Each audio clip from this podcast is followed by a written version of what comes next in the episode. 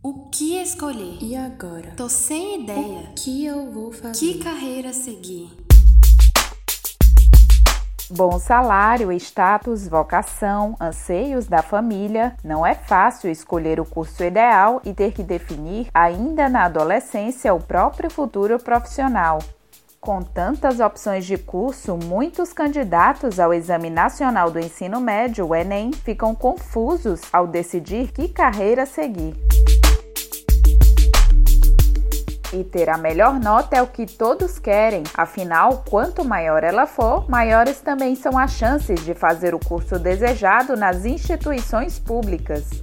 Essas instituições ofertam suas vagas por meio do Sistema de Seleção Unificada, o SISU. Em janeiro deste ano, mais de um milhão e meio de inscritos no SISU disputaram mais de 237 mil vagas em 128 instituições públicas do país. Para se inscrever no SISU, o estudante tem que ter participado do último exame nacional e obtido nota na redação maior que zero. Ah, e também não pode ter feito o Enem na condição de treineiro. O candidato escolhe até duas opções de curso na mesma faculdade ou em faculdades diferentes, mas pode mudar de ideia quantas vezes quiser, até o encerramento da inscrição. As inscrições são feitas exclusivamente na página do SISU na internet no www.sisu.mec.gov.br. Lembrando que essa inscrição é disponibilizada somente após a divulgação do resultado do Enem e não há cobrança de taxas. Você está ouvindo o sexto episódio do Isso Não Cai no Enem, um podcast realizado pelo Sistema Verdes Mares com o apoio do Governo do Estado do Ceará e da Universidade de Fortaleza.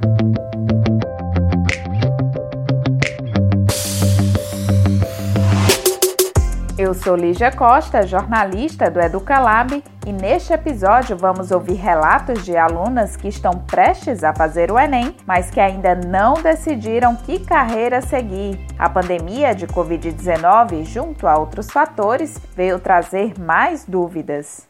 Antigamente eu gostava, gostava muito da área de direito, mas aí quando eu entrei pro ensino médio eu comecei a gostar mais da área de matemática. Então eu comecei a pensar em fazer engenharia ou matemática. Aí quando eu tava mais ou menos no primeiro, segundo ano, eu já pensava, tipo, não, vou fazer engenharia, engenharia de petróleo que era um curso que eu gostava bastante. Quando eu entrei no terceiro ano e teve toda essa questão da pandemia, eu comecei a pensar no que eu realmente queria e eu vi que talvez engenharia não fosse o certo para mim. Eu ficava horas e horas pensando: será que eu realmente quero isso? Será que eu não quero outra profissão completamente diferente? Eu ficava triste, eu não conseguia estudar. E às vezes isso de dessa indecisão me deixa até desestimulada para estudar, porque se eu não sei o que eu vou fazer, o que, que adianta de eu estudar, entendeu? Até agora eu realmente não sei qual curso eu quero, mas eu penso que talvez seja outro tipo de engenharia, talvez eu faça economia, porque eu realmente gosto muito de matemática, eu queria muito trabalhar com isso. Essa é a Ana Clara Leão. Ela tem 17 anos e cursa o terceiro ano do ensino médio em uma escola da rede pública estadual no bairro José Walter, em Fortaleza. Este ano foi de mudanças para adolescente. Além de chegar ao pré-vestibular em meio a uma pandemia, Ana Clara também mudou para uma escola pública após estudar por vários anos em escola particular. Segundo ela, o novo ambiente foi determinante para a reavaliação de suas escolhas.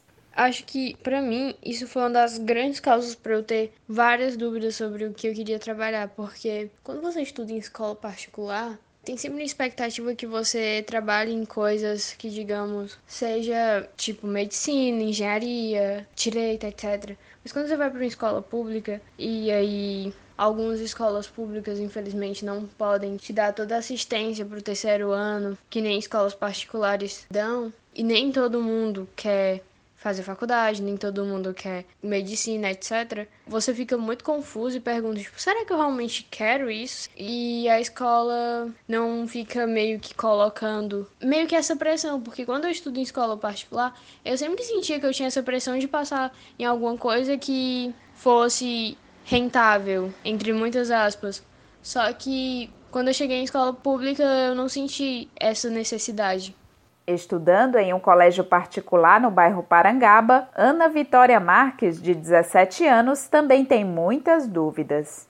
Quando eu era mais nova, eu pensava em fazer cursos como medicina ou direito, que são áreas muito procuradas entre as pessoas. Mas como o tempo foi passando, eu fui crescendo e por causa da quarentena também, eu comecei a abrir os meus horizontes para outras áreas e outras profissões. Antes da quarentena, eu estava super focada e super esforçada nos estudos, porque eu já sabia qual era o curso que eu queria. Eu já sabia que era medicina que eu queria fazer. Só que quando a quarentena começou, eu passei a refletir se era realmente aquilo que eu queria.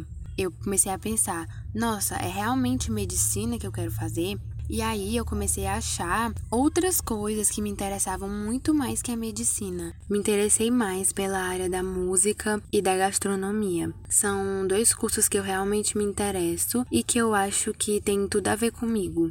E isso acabou me atrapalhando muito, porque eu já não tinha mais um foco, eu tava presa dentro de uma indecisão, sem saber o que fazer, e aí, sem foco, eu comecei a me atrapalhar na hora de estudar. Eu não conseguia estudar, não conseguia me concentrar. Eu já sou difícil para me concentrar na hora de estudar. Comecei a me desvencilhar de estudar, a estudar um pouco menos, e isso atrapalhou muito. Medicina, engenharia, direito, matemática são muitas as opções para quem vai começar a desbravar o mercado de trabalho. E é difícil focar em uma coisa só, mesmo diante de tantas possibilidades. O que seria o curso ideal? Basicamente é um curso que tem um bom salário e que eu possa trabalhar fora ou que seja na minha área e que tenha um bom mercado de trabalho, sabe? Que o mercado de trabalho seja bem amplo e que não seja saturado. O curso ideal para mim não é aquele que alguém te pressionou a fazer, que outras pessoas querem que você faça ou que a sociedade acha que é o melhor a se fazer. O curso ideal para mim é aquele que você realmente quer fazer, que você escolheu por si próprio, que você acha que vai te fazer feliz no futuro e te fazer uma pessoa satisfeita consigo mesma, porque é isso que importa. É, o importante é você se sentir realizado fazendo aquilo. Talvez meu pensamento seja muito sonhador, porque eu ainda sou muito nova, mas é realmente isso que eu considero na hora de pensar o que eu realmente quero fazer no futuro, qual é o curso que eu vou escolher, qual é a profissão que eu vou exercer. A resposta sobre o curso ideal costuma vir de um processo de reflexão e de um autoconhecimento. É o que diz a psicóloga clínica, psicodramatista e orientadora profissional Lia Soares Dantas.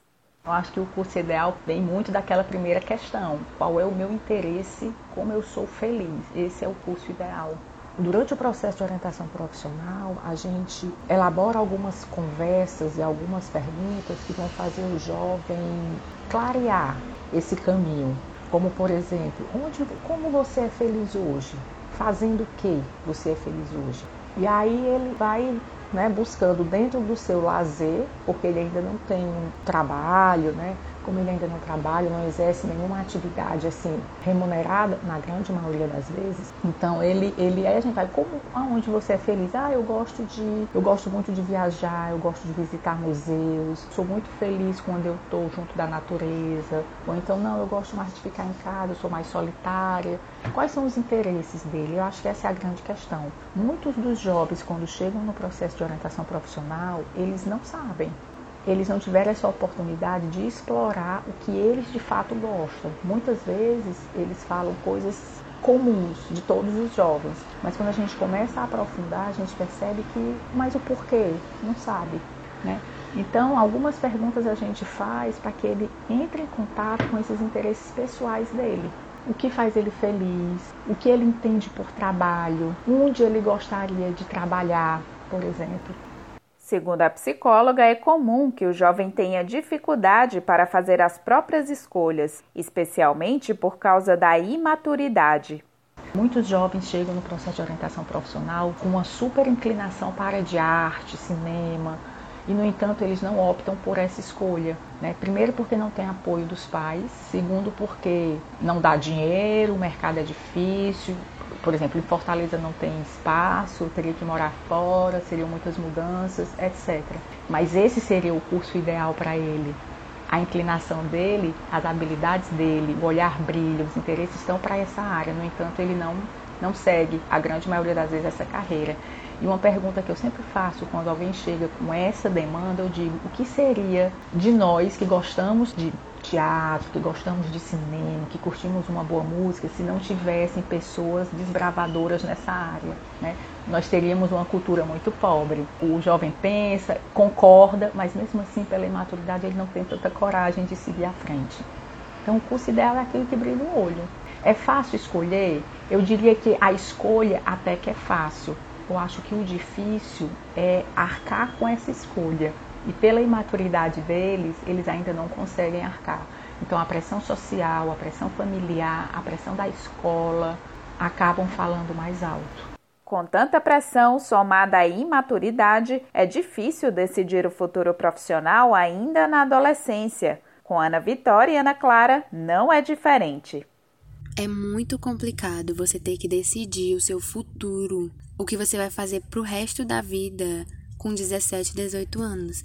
É uma responsabilidade muito grande e é bem assustador. Eu tenho muito medo de me arrepender, tenho medo de escolher algo agora, de terminar um curso, uma faculdade, e quando chegar na hora de exercer a minha profissão, eu perceber que aquilo não tem nada a ver comigo, que não é o que eu quero e que eu vou me sentir infeliz. Esse é o meu maior medo. Por isso que eu tô tão indecisa, por isso que eu penso tanto no que eu realmente quero fazer, porque eu tenho muito medo de me arrepender. Eu acho isso completamente errado, porque eu só tenho 17 anos e eu tenho que saber o que eu quero pro resto da minha vida, sabe? E daqui pro Enem provavelmente eu vou mudar de curso. Tipo, ah, agora eu quero engenharia química, daqui a um mês eu vou querer outro tipo de engenharia.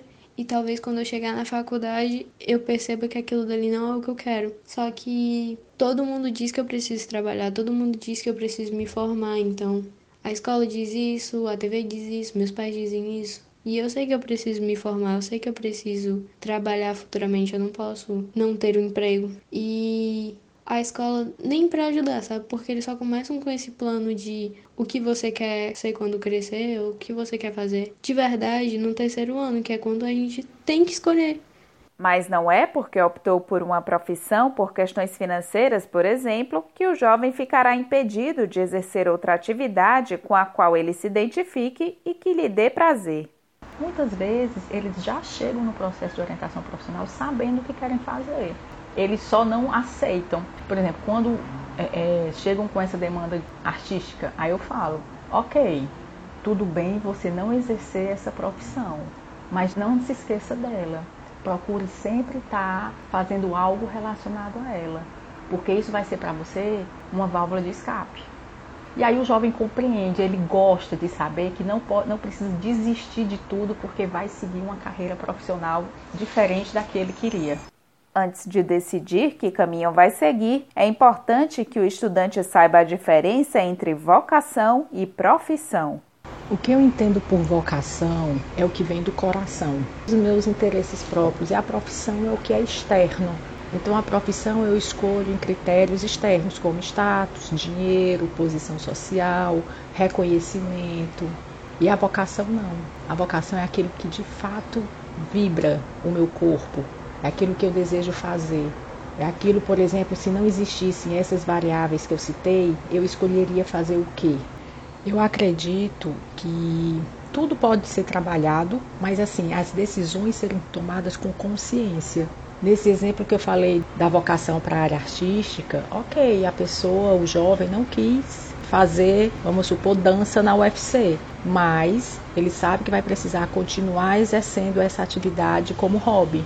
Né? Então a vocação dela é a área artística, mas ela faz uma escolha consciente de ir para uma outra área e é consciente também os motivos que a levam para outra área. Porque dessa forma, lá no futuro, ela não vai poder responsabilizar ninguém por determinadas escolhas que ela fez. Né? O jovem às vezes tende a responsabilizar os pais por escolhas erradas. Como já discutimos no episódio 3 desse podcast, o apoio da família é fundamental na preparação dos candidatos para o Enem e o processo de escolha da carreira também demanda esse suporte. A pressão que alguns pais e familiares colocam em cima dos adolescentes para eles escolherem logo uma profissão é uma coisa que prejudica muito o desempenho de qualquer pessoa, porque a gente se sente pressionado a escolher logo alguma profissão para poder acabar com toda aquela pressão, com toda aquela expectativa que todo mundo coloca em cima de você. É muito difícil você ter que lidar com a expectativa que as pessoas colocam para você porque você se sente na obrigação de atender a essas exigências e essas expectativas, principalmente com seus pais, porque você se sente obrigado a agradá-los. É uma coisa que acontece inconscientemente na cabeça da gente.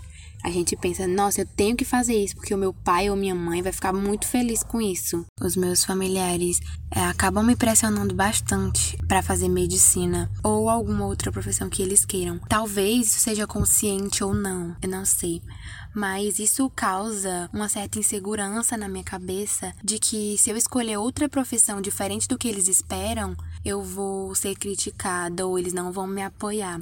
E isso prejudica muito na hora de estudar ou na hora de eu decidir realmente o que eu quero fazer porque eu acabo pensando muito na opinião das pessoas que da minha família e eu fico me sentindo mal por provavelmente não escolher o que eles querem que eu faça. E isso é uma coisa que atrapalha muito, que prejudica muito o psicológico e a forma como eu estudo e muitas outras coisas.